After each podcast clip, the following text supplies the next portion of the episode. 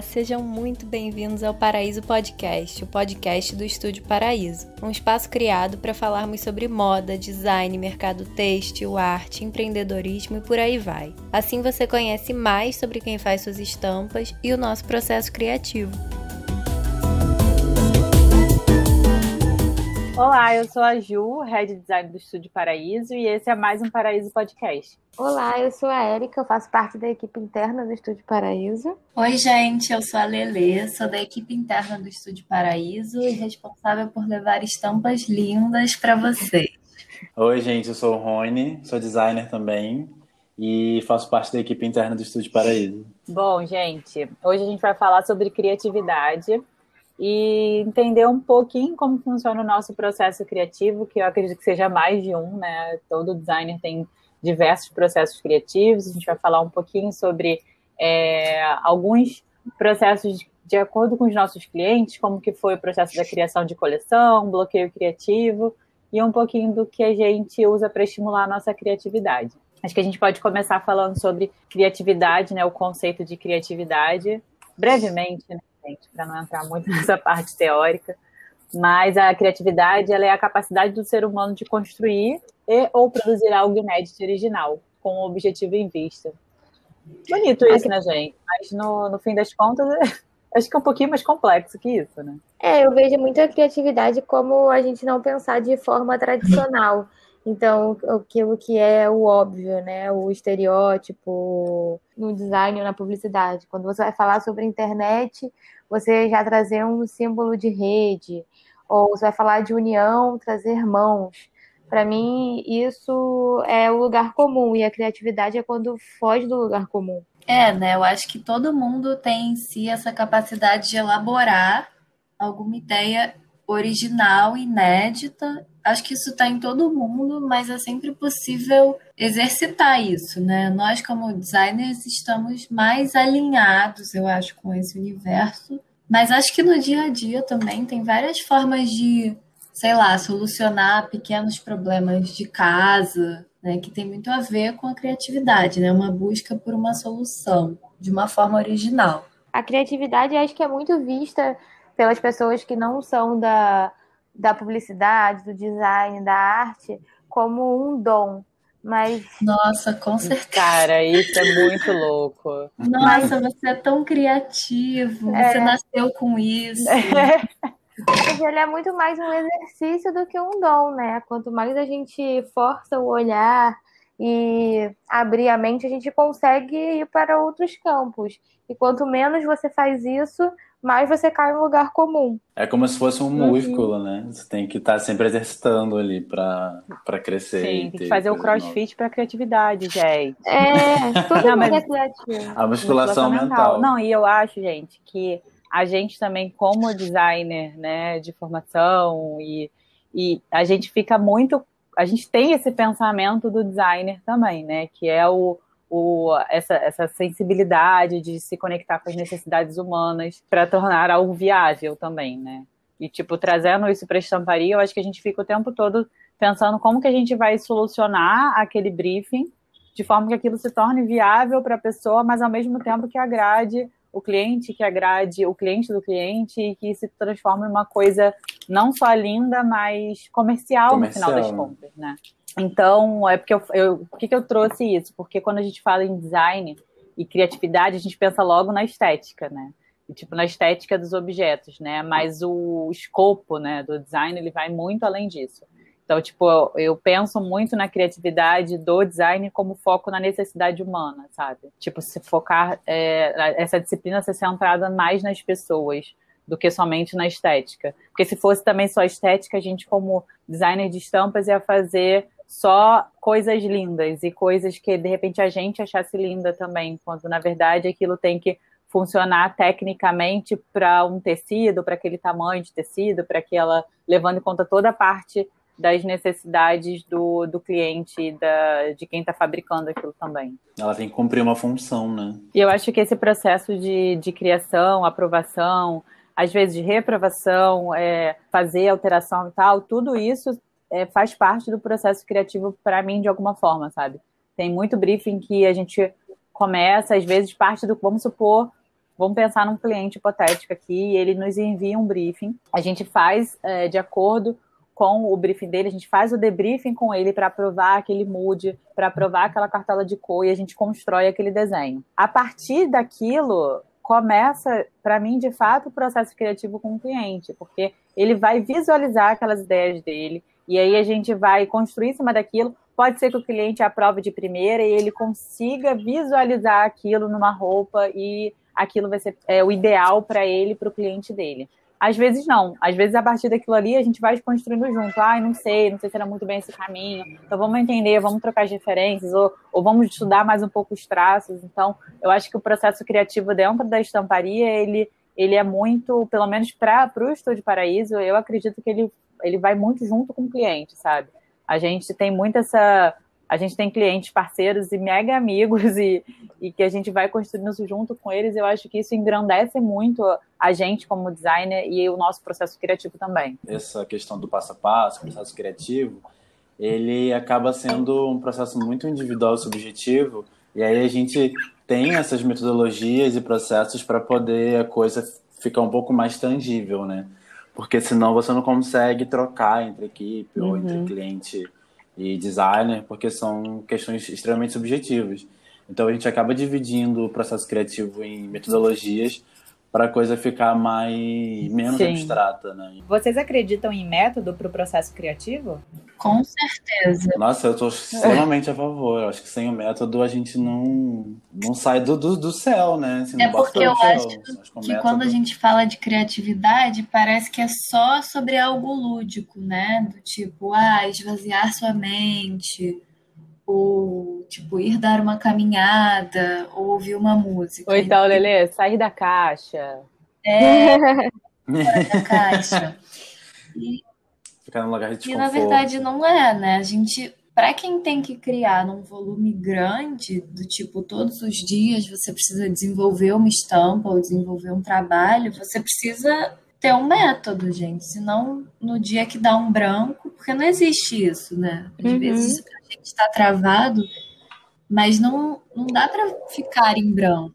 Tem um branco e fica ali, né? Não dá. A gente tem que criar esses métodos para movimentar né, esse processo. Não, gente, é, forma... não, eu só ia fazer só... só um adendo, que isso é muito velho, gente. Tipo, eu tava lendo que a primeira vez que definiram um método para para o processo criativo foi em 1926.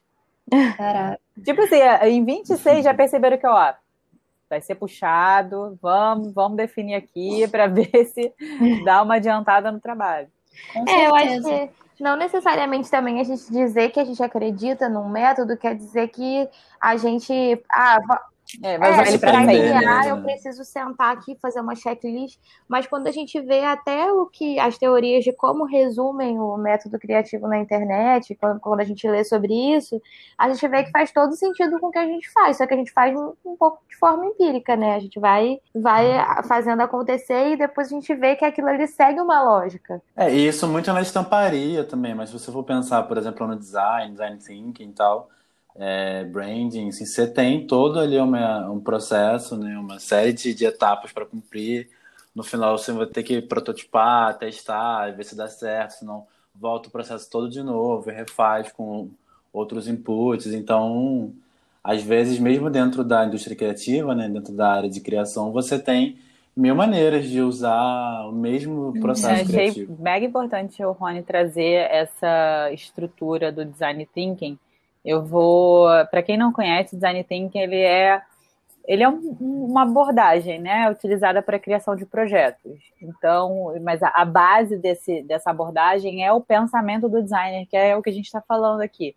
Então, seria essa sensibilidade do universo, de você focar, centrar no humano, você usar as ferramentas, as estratégias e os métodos, de fato, para atender as pessoas e a tecnologia disponível para solucionar eh, qual seja qual for esse problema. Só fazendo um review aqui, as etapas. Quais são as etapas do design thinking? Imersão, análise, síntese, ideação, prototipagem e teste. E por fim a implementação, né, que é para ver se aquilo realmente vai dar certo. Então a imersão é essa, tipo essa primeira etapa, né, que é a fase de entendimento, compreensão, todos os elementos de um problema. Então, é um brainstorming que a gente vai fazer para poder fazer entender esse processo, para conhecer quais são os problemas, qual é o tema, para mergulhar nesse tema, vamos trazer para a estamparia. Então, é, recebemos um tema que é o tema é floresta amazônica. A gente vai fazer uma mega imersão para entender o que, que, de, que, que da floresta amazônica a gente consegue trazer de elemento, de textura, a história daquilo, como que a gente pode cruzar aquilo para aquilo realmente vir uma estampa. E o mais importante foi o que a Erika falou, é sair do comum, sabe? Tipo, eu vou fazer uma estampa de floresta, tá bom, vou fazer, porque o tema é floresta amazônica, mas o que, que da floresta amazônica de mega interessante a gente pode tirar para criar uma estampa que seja fora do comum mesmo? É, e menos literal, né? Como é que a gente pode interpretar esse tema de uma forma mais sutil e que, e que comunique, né? Que passe essa mensagem. E aí, depois disso, depois de a gente entender todos esses detalhes, é, o público, quem é, o tema, a gente vai analisar isso e elaborar essa síntese, né? Que vai, criar, vai guiar o processo de criação. Então, vai tipo, vamos lá, definimos aqui o que, que vai ser quais são é, os caminhos para criar as estampas, então vamos agora elaborar é, qual vai ser a nossa guia de processo de criação, que eu acho que é o nosso mood board que a gente faz para aprovar com o cliente antes de começar a desenvolver, né? Então a gente uhum. é, separa os detalhes que a gente acha interessante. Agora a gente não tem feito mais é, reuniões presenciais para aprovar esse tipo de, de material, o que eu tenho feito é enviar um vídeo explicando para o cliente cada ideia. Aí eu falo, ó, o ideal é que você olhe esse mood board e vá ouvindo o meu vídeo, que a gente, eu vou te explicando como, como que nós chegamos nessa, nessa, nessa síntese né, do seu tema.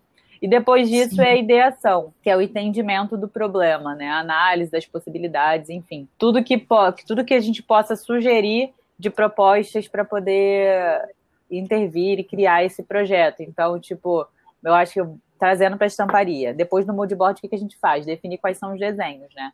É, os, os, caminhos de rapó, as colorações, o, os, quais são as categorias de desenhos. Ah, vamos supor que seja um briefing de 10 desenhos, vão ser quatro florais, duas listas para fazer um composê, a gente vai ter um Liberty. Enfim, eu acho que é mais ou menos isso, né, para a estamparia. Na estamparia, a gente faz a aprovação antes de, de solicitar é, a amostra. Então a gente tem uma troca aqui, né, no meio do, do processo, né? Então o design thinking na estamparia ele é possível, de fato é o que a gente faz hoje. Acabei de descobrir, ó. E mostra que o processo ele não necessariamente segue uma ordem definida, né? Tanto que na estamparia a gente usa uma super, outra ordem. Super. É, e a gente vai vendo o que que funciona mais, né? Tipo, além de trabalhar com estamparia, também sou designer, né? Todos somos, mas a gente também faz é, alguns trabalhos de branding e a gente, eu percebo claramente como que o processo é diferente para cada coisa que eu vou fazer, para cada área do design que eu vou fazer, né? Gente, com certeza. E até na pintura, tipo, nesse último ano eu tenho pintado muito, né? Com aquarela, com acrílica, e eu acho que e até para isso eu desenvolvi, desenvolvi não, né? Porque não fui eu que desenvolvi, mas eu adotei, né, algumas metodologias. E eu acho, e até uma etapa que eu acho muito importante é quando eu acabo de pintar e eu consigo tipo avaliar o que eu faria de, diferente, o que que eu não gostei, o que que eu posso nas próximas vezes readaptar, né? É diferente, porque é um processo que é muito meu. Quando a gente está falando de design e de estamparia, a gente está desenvolvendo para outras pessoas, né? Não é só para gente. Mas isso super dá para encaixar na roda do, na roda não, né? Nas etapas do design thinking, assim, que seria como se fosse a parte sim, da prototipação sim, e teste. Você olha, percebe ali ver o que, que deu certo, você mantém, o que, que não deu certo, você vai lá e, e melhora né, no próximo, na próxima pintura, no próximo quadro. E aí você vai até alcançar ele a perfeição, né? Uhum. O resultado final. É, eu achei muito, muito interessante o que você falou, Lili, porque eu, quando eu tô fazendo. Eu, ó, o meu processo criativo para desenhar, para ilustrar alguma coisa, é, eu não tenho esse hobby de desenhar sem um fim de uns meses para cá, eu vim trazendo esse processo de uma maneira diferente. Eu falei, eu vou começar a fazer os desenhos, independente de briefing, é, testando novos traços, testando, claro, dentro de, uma, de um universo que eu já sei que funcionaria para o estúdio, mas que não necessariamente aquilo vai para alguém, entenderam? Então, Uhum. assim, é, eu adoro desenhar flor, por exemplo. Então, eu vou testar diversas flores é, numa uma cartela que eu queira, de uma maneira que eu acho que, que vai funcionar e que eu acho bonito. E aquilo vai virar uma estampa ou não. Tanto que eu tenho um monte de desenho. Eu sempre falo pra vocês, gente, eu preciso montar desenho. Eu tô com um monte de desenho para montar. É porque esses desenhos que eu tenho sempre para montar, eles fizeram parte de um processo criativo que, para mim, não passou da parte da implementação, sabe? Ele ficou só Uhum. ali é, na, na parte do teste, na parte da Na troca, prática. só na prática. E aí eu fico me Uhum. perguntando se aquilo ele vai virar de fato, ele vai ser implementado, aquele projeto de ilustração. Porque às vezes ele não precisa também, sabe? Se for um processo muito seu, muito individual, ele virou, ele, ele teve a sua função ali, que foi a função para minha mente, para fazer um, um processo disruptivo para mim, sabe?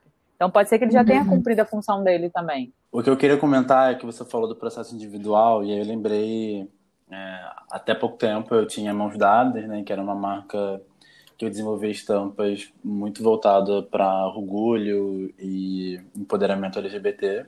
Eu não, eu não ilustro, né, infelizmente eu não desenho igual vocês, mas eu tinha um processo muito meu, assim, que as estampas eram muito a partir de uma vivência minha enquanto LGBT, assim, então era uma coisa também extremamente subjetiva, individual, que eu tinha o desafio de transformar isso num produto, né, numa estampa, e que ela fosse consumível, assim, que ela gerasse desejo nas pessoas.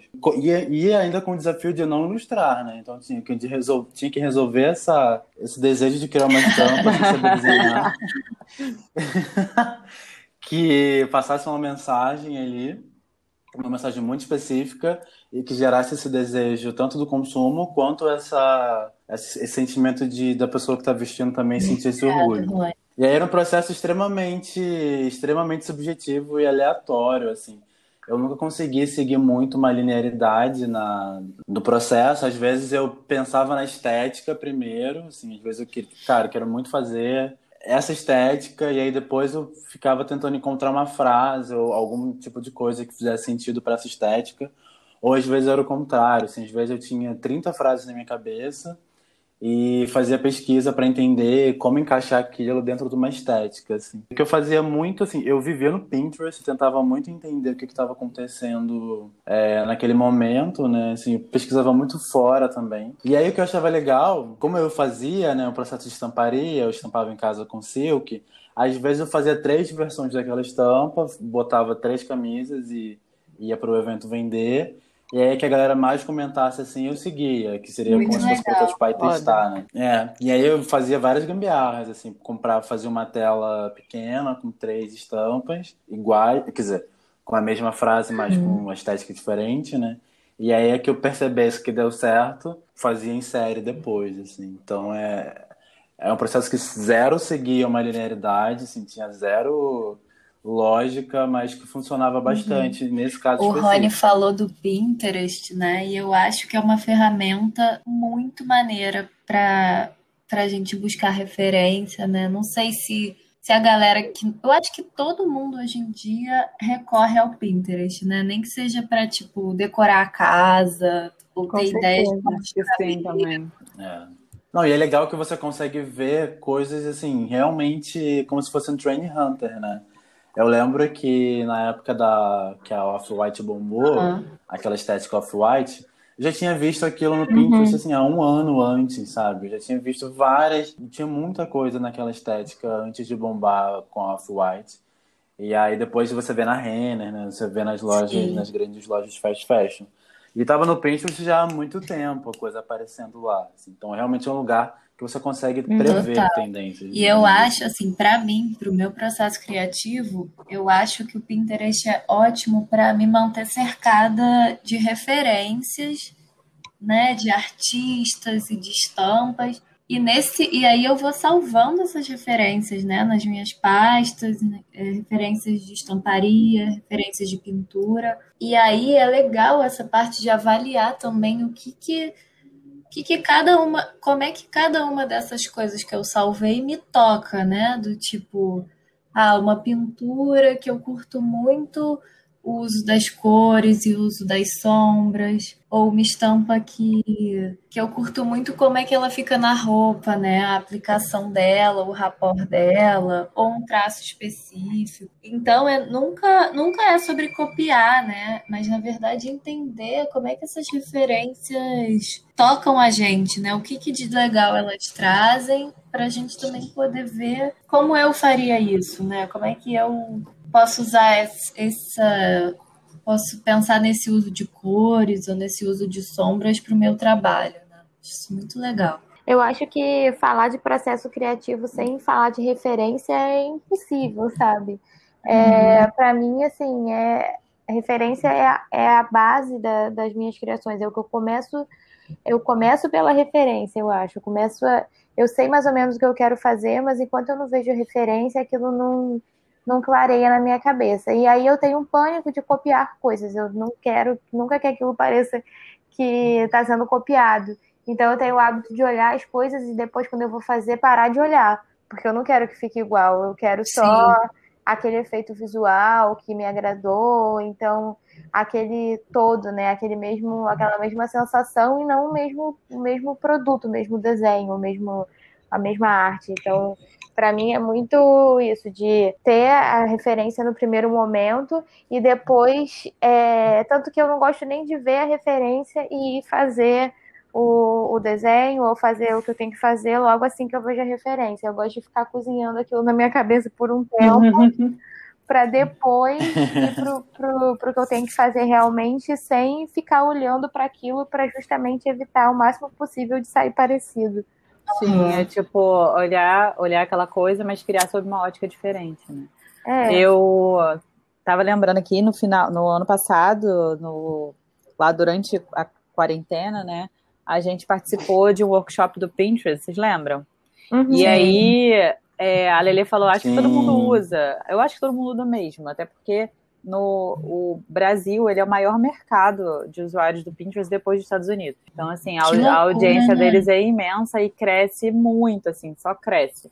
Eu fiquei mais apaixonada ainda por essa rede social depois que eu participei desse, desse evento deles e tal. Eles falavam umas coisas mega interessantes, tipo, eles queriam. O Pinterest ele tinha uma função mais de localidade. Tipo, a função do, do criador do Pinterest era que você se inspirasse em coisas próximas a você e você o, o, trouxesse isso para o seu sua casa, para as suas suas estampas, enfim.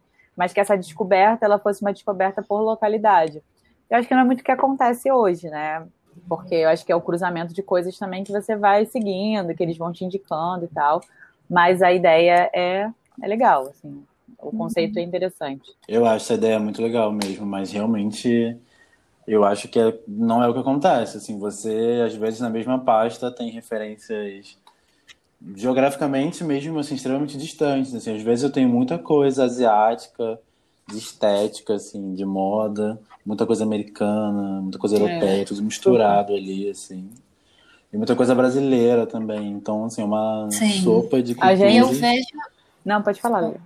Não, eu vejo que eles têm super investido em, em criar conteúdo, o próprio Pinterest mesmo, com pessoas, com influencers, né, entre aspas, que desenvolvem coisas. Tipo, eu sigo uma menina que é no Instagram que se chama Blog Starving. E ela faz muita coisa de decoração da casa dela, tipo, vários do it yourself, né? Ela uhum. pega materiais, compra materiais na caçula, compra, que é, né, para quem é daqui do Rio. Nem sei se a caçula é só no Rio, né? Mas é uma grande loja assim de vários materiais, tecidos, aviamentos, etc. E ela compra esses materiais e ensina a fazer coisas e dá ideias. E eu vejo que o Pinterest tem investido muito, né, nessas ações com essa galera que é maker, né, que faz as coisas. E ela bomba no Pinterest porque ela faz coisas super interessantes, eu acho isso muito maneiro. É, virou um buscador visual, né? Assim, eu, eu fico com o Pinterest aberto o dia inteiro. Quando eu quero buscar alguma coisa, eu busco no Google e no Pinterest. Uhum. Eu quero ver, eu sinto bem isso que a Erika falou também, que é eu quero ver aquilo, eu quero entender visualmente como vai ser aquilo antes de começar a fazer alguma coisa, né? Não só para estamparia, mas para tudo.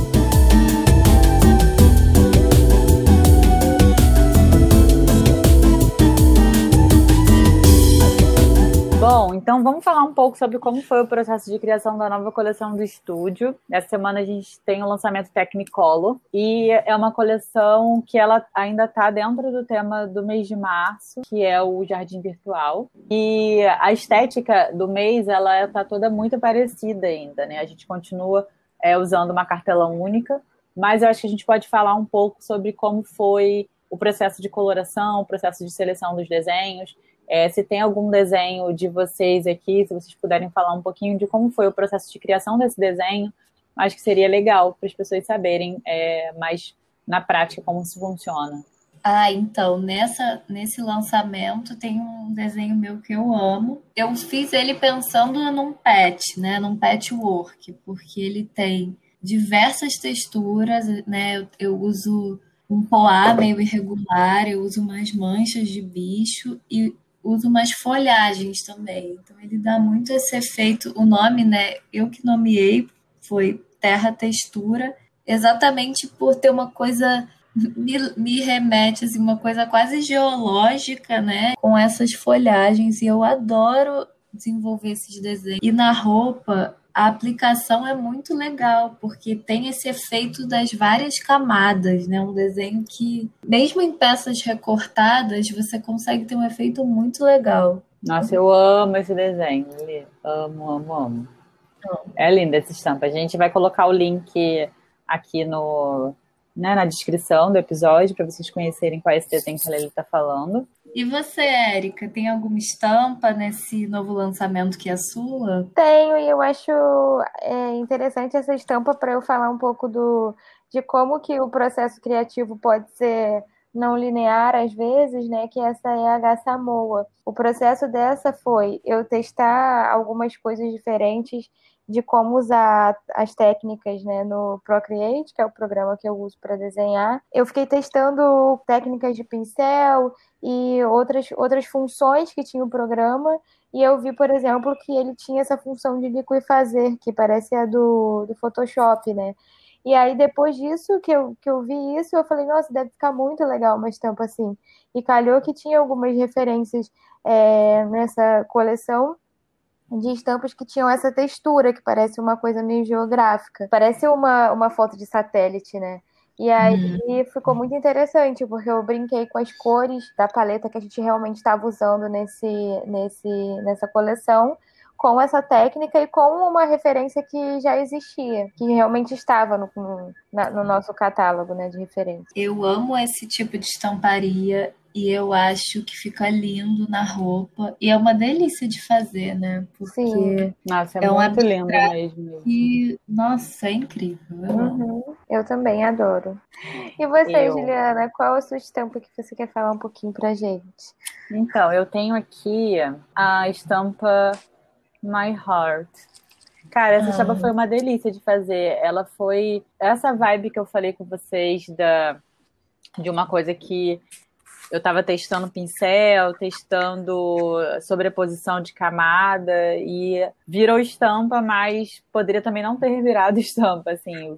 Quero dizer que foi um processo super livre para poder fazer esse desenho e, e, eu gostei demais do resultado. Inclusive, eu amei esse pincel, ele está gravado aqui, está até num post-it aqui na, no meu computador para eu não esquecê-lo mais. Essa estampa, gente, eu criei ela até numa uma, ao contrário do que a Erika fez, que foi super organizado de pegar a paleta do mês e exportar e criar já tudo na cor.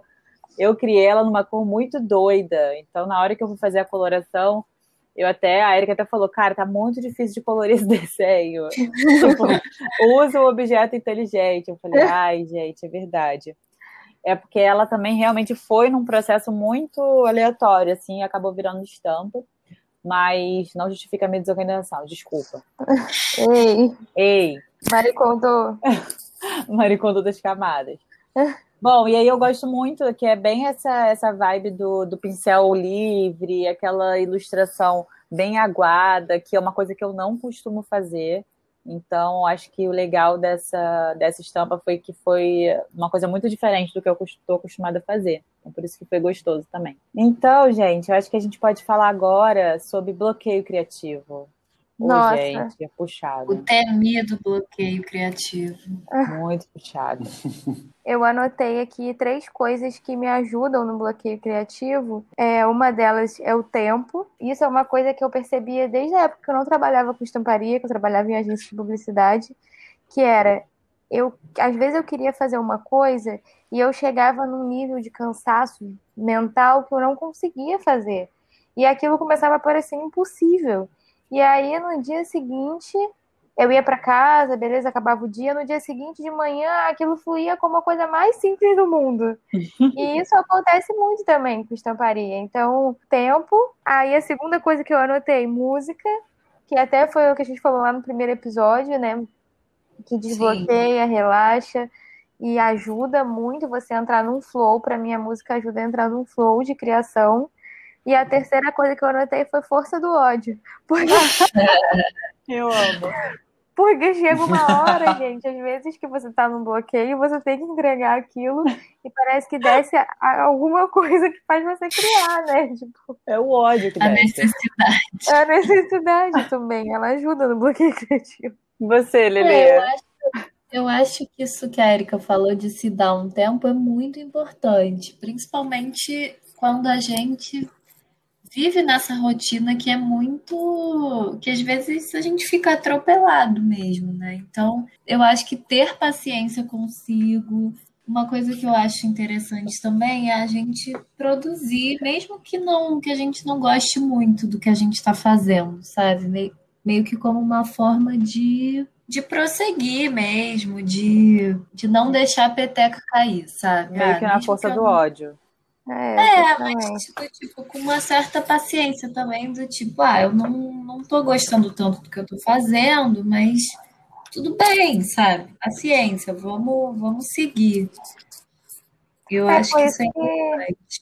Eu, eu penso muito nisso também. Porque a gente, cara, não adianta. Tem dia que a gente tá mal, tem dia que a gente tá triste. Aham. Você fica mal, fica travado. Acontece. Eu geralmente paro de fazer, vou assistir um vídeo muito idiota, assim, uma coisa muito idiota. Ou uma coisa que eu acho que é- tem muita beleza, assim, tipo clipes que eu acho muito bons, coisas que eu acho que tem uma Coisas direção artística incrível, também, assim. né? Isso é Aqueles, aqueles vídeos, muito. tipo, você consegue, você É. é, lindo. É, isso aí. Vídeo coach. Ah, não, esse daí me irrita. É reverso. Assistir esse vídeo em dia de bloqueio criativo Gente, é pra eu sou muito do força do ódio. Não, mas assim, eu não vejo coisas nem de buscar referência, sabe? É mais pra você esvaziar a cabeça, Sim. mas vendo uma coisa bonita, que Acaba aí, consequentemente, né? acaba te trazendo ali referências. É, mas eu não vou na intenção de ver, tipo, não, eu vou ver essa coisa aqui que é Uhum. muito legal Sim. pra melhorar. É, você tenta, você tenta fazer. Mas acaba sendo uma consequência. Tipo, a gente tem que fazer. Eu, eu trabalho muito na força do ódio, É. né? Tipo, tem que fazer. Aí, aí é o ó, porque você tem que fazer É, na força gente, do ódio. não sei como vocês conseguem. Então, você É. fazer de uma forma mais fluida é, faz muito mais sentido. Aí você Porque fica com ódio do que você fez. É uma questão pra mim isso também. Não, assim, gente, ninguém vai morrer. A gente não tá operando ninguém, assim, a gente tá fazendo nenhuma cirurgia cardíaca. É, Ninguém É, vai morrer se você é. fizer no outro dia. E eu já vi isso na prática, assim. O cliente pode estar lá te ligando 30 vezes e você fala, "Ah, vai ter que ficar para amanhã. Assim, Vai, vai deixar de pagar um boleto? Talvez, conta, mas, assim, faz parte. mas, gente, eu acho que a gente tem que ter isso em Ah, mente, sabe? é. Tipo, a gente trabalha com Mas produtividade, eu sei que a produtividade ela, ela tem que ser alta, porque nós atendemos muitos clientes, nós temos muitas estampas para fazer, colorações, alterações, enfim. Mas se chegar uma hora que isso não está saindo, não tem por que forçar essa barra. Tipo, o cliente Sim. também tem que, ou a gente também tem que educar o cliente para que ele entenda que isso aqui não é uma padaria, que isso, isso, isso funciona com base na criatividade. Se a criatividade ela não Exatamente. estiver fluindo, é, é melhor você chegar para o cliente e conversar, olha, hoje, é, ou esses dois, três dias não estão sendo bons, eu prefiro te entregar uma coisa melhor com um prazo mais largo do que te entregar de qualquer jeito. Uhum. Entendeu? Então eu acho que é um, um caminho um caminho justo, tá? é tipo um caminho honesto para você e para o cliente. também. Sim. Sim. É, e eu confesso que às vezes vai muito do cliente também. Se a pessoa está insistindo muito, insistindo muito, insistindo muito, Sim. E o prazo é curto, é, não, ter um também, trabalho também. de prazo curto, sabe? Assim, é sobre isso, tá tudo bem. Isso já é aconteceu isso, muito é comigo. Isso. Tipo assim, a pessoa fala assim, pô, o negócio precisa ser entregue hoje à tarde, por exemplo. E eu não tô num dia legal, aí você fala, pô, será que não dá para negociar o prazo para amanhã? E a pessoa fala, não, a gente tá com muita pressa, precisa ser hoje. Você fala, então tá, então você vai ter o que o que eu tô podendo fazer hoje, é isso aqui. Aí você entrega. Aí a pessoa Sim. não aprova. Aí ela fala, pô, não aprovou. Então, aí às vezes no prazo que seria para hoje à tarde, que você conseguiria entregar um negócio legal amanhã, você só vai conseguir aprovar no final da semana, sabe? Cara, isso acontece muito. Então é muito... Nossa, isso sempre acontece. Às vezes eu faço isso de propósito também, eu faço outra coisa. Faz no pente. Aí eu sei que não vai ser aprovado. Gente, isso não vai ser aprovado. E vai ficar para amanhã, porque até passar por quem tem que e passar. E é muito contraproducente, é né? Assim, não faz muito tá sentido, tá né? Não faz tipo... nenhum sentido isso. É. Gente, deixa eu falar para vocês do meu bloqueio não criativo. Faz. Fala. Cara, olha, vou contar uma coisa para vocês. Eu, eu não tenho muitos bloqueios criativos, mas quando eu tenho. E, e, detalhe, quando eu tenho, eu fico me sentindo muito mal. Porque eu fico me sentindo, tipo assim, eu não posso ter bloqueio criativo. Eu tenho que entregar, eu tenho que fazer. Então, tem que levar isso o quê? Para análise, né, gente? Porque. É... E eu levo, gente, eu trato isso em terapia, mas eu, eu Pra fico análise. tentando. É, eu, eu fico, tipo, bloqueando meu bloqueio criativo. Eu falo, não, aqui não. Não, Uhum. não. Não vem, não. Ei, Ah, e uma coisa que eu acho que ajuda muito também Bloquear é o bloqueio criativo. cancelando. não fazer exercício físico. E eu ia falar isso agora, que o exercício físico é o primeiro item da minha lista para poder é, tirar o meu bloqueio criativo. É, eu anotei aqui, exercício físico, leitura, que vocês sabem que eu amo ler. Então, não ler me deixa com bloqueio criativo, vocês acreditam? Quando eu estou atrasada nas minhas leituras, quando eu tenho um livro para ler e eu quero ler e não consigo ler, isso me bloqueia criativamente. E tem Uhum. duas coisas que são talvez um pouco diferentes, mas que me ajudam muito com bloqueio criativo. Uma é arrumar a cozinha. Ah. Gente, quando eu tô, às vezes, assim, no meio do dia, eu falo assim, Nossa. caraca, hoje tá puxadíssimo. Vou lá lavar minha louça, vou fazer uma comida, e ali, naquele momento que eu tô ali na cozinha, eu tô aqui, ó, na minha mente, pensando, ah, e normalmente eu volto com uma solução. Isso é legal. Uma das vantagens do home office, e eu já trabalho de home office há uns anos já. Então, isso para mim sempre funcionou bem, arrumar a cozinha. E a outra coisa é mudar a rotina. Do tipo assim, eu tô aqui, agora a gente não tá podendo sair tanto, né? Mas assim, eu tô trabalhando de casa, meu escritório tá montado, tá, assim, eu atendo super bem as pessoas daqui, mas eu falo assim, ah, hoje eu vou, vou lá pra cafeteria do, sei lá, do Barra Shopping, que é do lado da livraria da Travessa, então eu uso as coisas que eu gosto muito, levo meu computadorzinho para lá e fico trabalhando de lá. Uhum. Algumas horas, assim, aí depois eu vou na livraria. Cara, gente, isso para mim libera, assim, é uma expressividade criativa para mim imensa. Mas enquanto eu não tô fazendo isso, a gente pode fazer o quê? Tomar um cafezinho virtual, entendeu? Todo mundo faz o café na mesma hora, pega um livro do lado, bota uma pilha de livro do lado e a gente fica trocando uma ideia aqui no happy hour do estúdio. Sim. Exatamente. É, eu, tenho, eu tenho uma coisa meio neurótica de, de ter que produzir, né? E aí, é, tipo assim, de ter. Eu preciso fazer aquele horário de trabalho, eu preciso. Tem, gente. E- Mesmo problema que eu. É, e assim, só que às vezes, é, não é porque a gente trabalha com criatividade que a gente só faz coisa legal e criativa, né? Às vezes a gente tem alguns trabalhos mecânicos que a gente tem que fazer. E isso me ajuda quando eu tô com, com o processo criativo, quando eu tô com o bloqueio criativo. Então, tipo assim, ah, eu preciso criar uma estampa e eu preciso recortar três aplicações, mas eu tô bloqueada. Eu não tô conseguindo pensar. Eu vou fazer uma coisa mecânica, eu vou cortar uma aplicação, sabe? Amiga, isso é muito bom. Eu também Mas faço eu isso, mas eu acho não tinha nem que- ligado. Eu foda super isso. Faço lavar a isso louça também. Tipo, você faz uma coisa que é mais objetiva, Você não tem que, que você não precisa pensar muito, exatamente. Tipo, Lavar você louça é isso, gente. Você tá lá lavando a louça e é uma coisa Focadona, ah, objetiva. essa gordura. No máximo que você se preocupa é se tá engordurado, você não tá. É. E você não fica com, a- com essa neurose de que você tá perdendo tempo, né? Porque eu não consigo, não vou conseguir parar durante a tarde e ficar olhando pro teto. Então, se eu tô fazendo alguma coisa que eu tô tá me dando a sensação que eu tô produzindo, tá bom, entendeu? Ou então você vê aquelas séries inúteis de fazer a unha também. Ah, eu vou é. ver, sei lá, Emily in Paris. Que por sinal eu tô adorando, gente. Então, tá me ajudando. Me, me julga. Tipo aquelas do, não sei, ah, é as casas bilionárias que as pessoas vão lá vender. Sabe, aquele, aquele negócio que você não tem que pensar muito. Mas eu acho, Érica, vou, vou, gente, os militantes não descansam. Mas é o capitalismo, gente, que a gente tem que produzir, tem que produzir, tem que produzir e e aí a gente fica frustrada porque não consegue produzir. Inclusive, é uma coisa que a minha analista já me falou diversas vezes, né? Porque isso é para mim é um problema constante, que é se você não estava conseguindo produzir, por que, que você ficou lá? Por que você não foi fazer uma outra coisa? Aí eu, não, porque eu tenho que. Ela disse, Juliana, você não tem que nada. Você tem que uhum. é, se lembrar que você trabalha com criatividade, que foi o que a gente falou aqui, né? E, tipo, se você não tá conseguindo produzir, vai fazer uma outra coisa. E quando você voltar, e a gente sabe disso, né? Que quando dá uma pausa e volta, você volta com tudo, né? É, uhum. gente, uma hora sai. Eu falei com vocês que eu tava indo pro. É. Eu tava indo fazer a aula do CrossFit 4h45 da tarde. Eu fiz alguns. Mês passado eu fiz mais algumas aulas esse horário, porque é um horário para mim que é um horário que eu já tô um pouquinho mais cansada, porque eu acordo muito cedo. E aí eu fico mais bloqueada criativamente, eu ia para aula. Cara, quando eu voltava da aula, eu voltava, filha, furacão, criando tudo, lavando louça, fazendo tudo ao mesmo tempo. E voltava numa vibe, assim. Então, é, funciona. Se, se não, não tá rolando, vai lá fazer uma outra coisa. É aquilo que o Rony falou, não deu para entregar, entendeu? Não deu para entregar porque eu quero te entregar aquilo bom, o melhor uhum. possível. E a então... gente tem essa liberdade, tipo, a gente está trabalhando de casa, a gente tem horários mais flexíveis, né?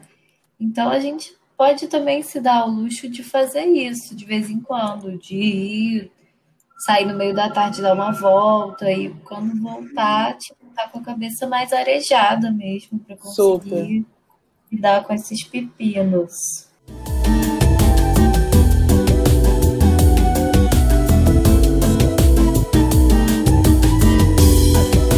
Vamos dar agora algumas dicas para a gente estimular a criatividade de quem está nos ouvindo. Para é, estimular a criatividade, a gente trouxe algumas dicas aqui. É, algumas a gente já até falou que a gente faz também, né? Então a gente vai só reforçar. É, leia mais e leia de tudo.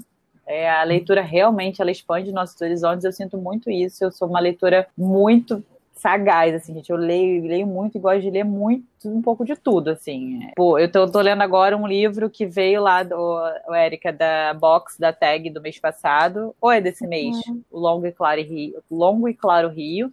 Mês que, passado. Mês passado. E esse livro, ele é um suspense. Eu tava lendo um livro antes que ele era uma, uma temática super escavocrata, assim, é um pouco mais pesado, mas tudo isso, independente do que você está lendo, você acho que entrar num universo diferente, sair do que você está fazendo, eu acho que te tira um pouco do, do comum e acaba te gerando mais ideias de alguma forma, sabe? Não só uhum. livro, né? Tipo, artigo, jornal, revista, para quem gosta, né?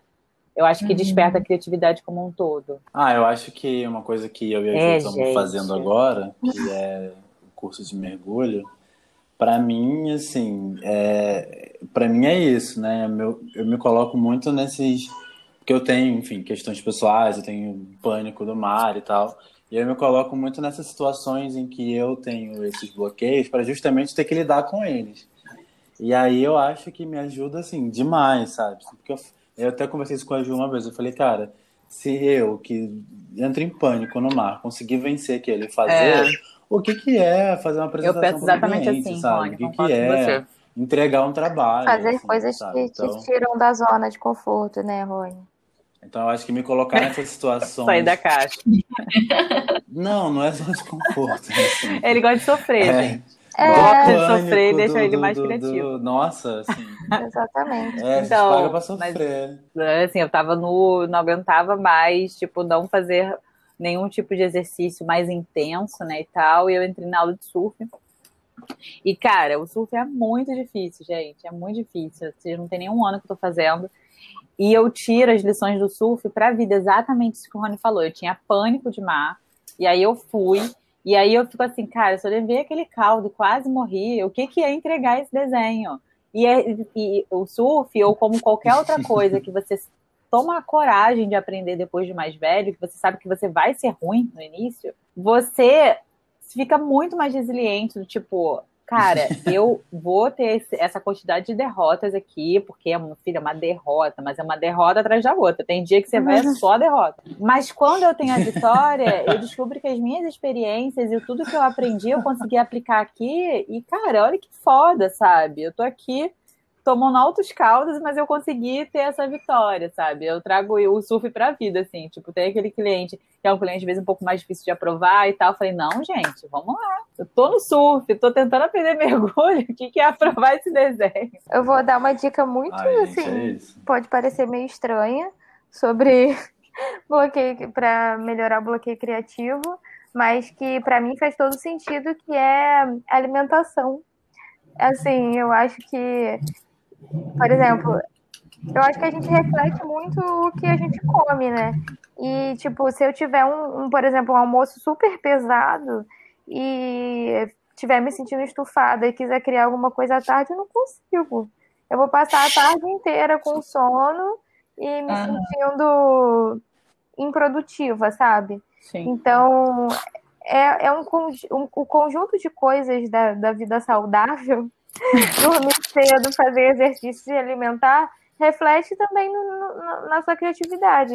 Reflete no quanto que você vai estar tá bem consigo mesmo para conseguir produzir coisas que te agradam e coisas legais, sabe?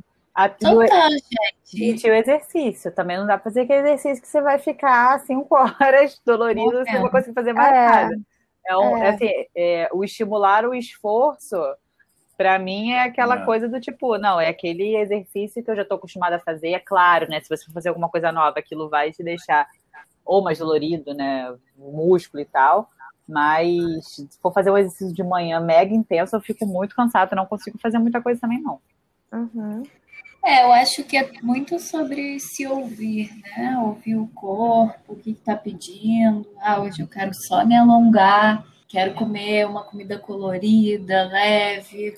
Ainda mais a gente que mora no Rio, né? Que é um lugar super quente. Então acho que é importante também a gente até para sair do bloqueio criativo, a gente se escutar, ver o que está precisando fazer, como é que a gente está precisando ser acolhido naquele dia, né?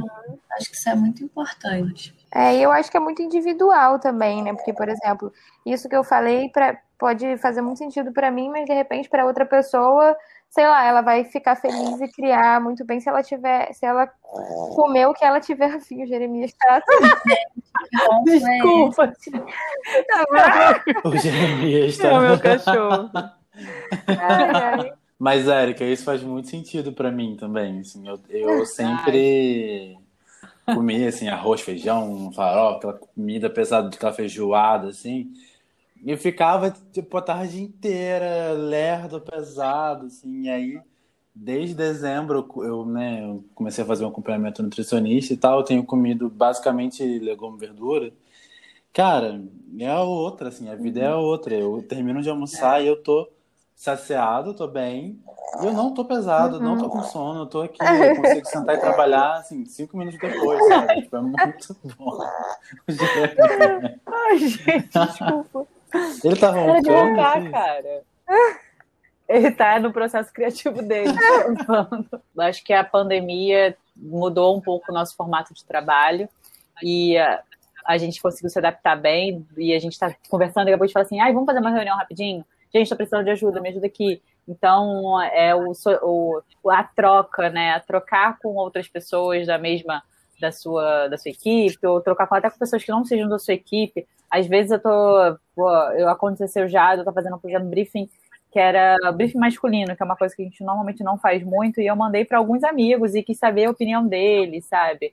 Não uma forma de pesquisa, mas para entender até a necessidade daquele tipo de cliente, é, o, o que que o que, que aquela, aquele meu amigo pode me trazer de criativo para eu lidar com aquela questão, sabe? Então, acho que o brainstorming ele tem sido um grande aliado para gente no Sim. dia a dia. Uhum. Com certeza. Ouvir as pessoas é sempre enriquecedor, né? É sobre gente, isso. obrigada. Tá tudo bem. Tá tudo bem, gente. Não bloqueia. Tá tudo bem ter bloqueio criativo. Coisa, Ou não vai fazer nada também. Vamos normalizar aquilo. É, gente. E tá tudo bem não fazer nada. Mas entrega é. os jobs depois. Ai, ai.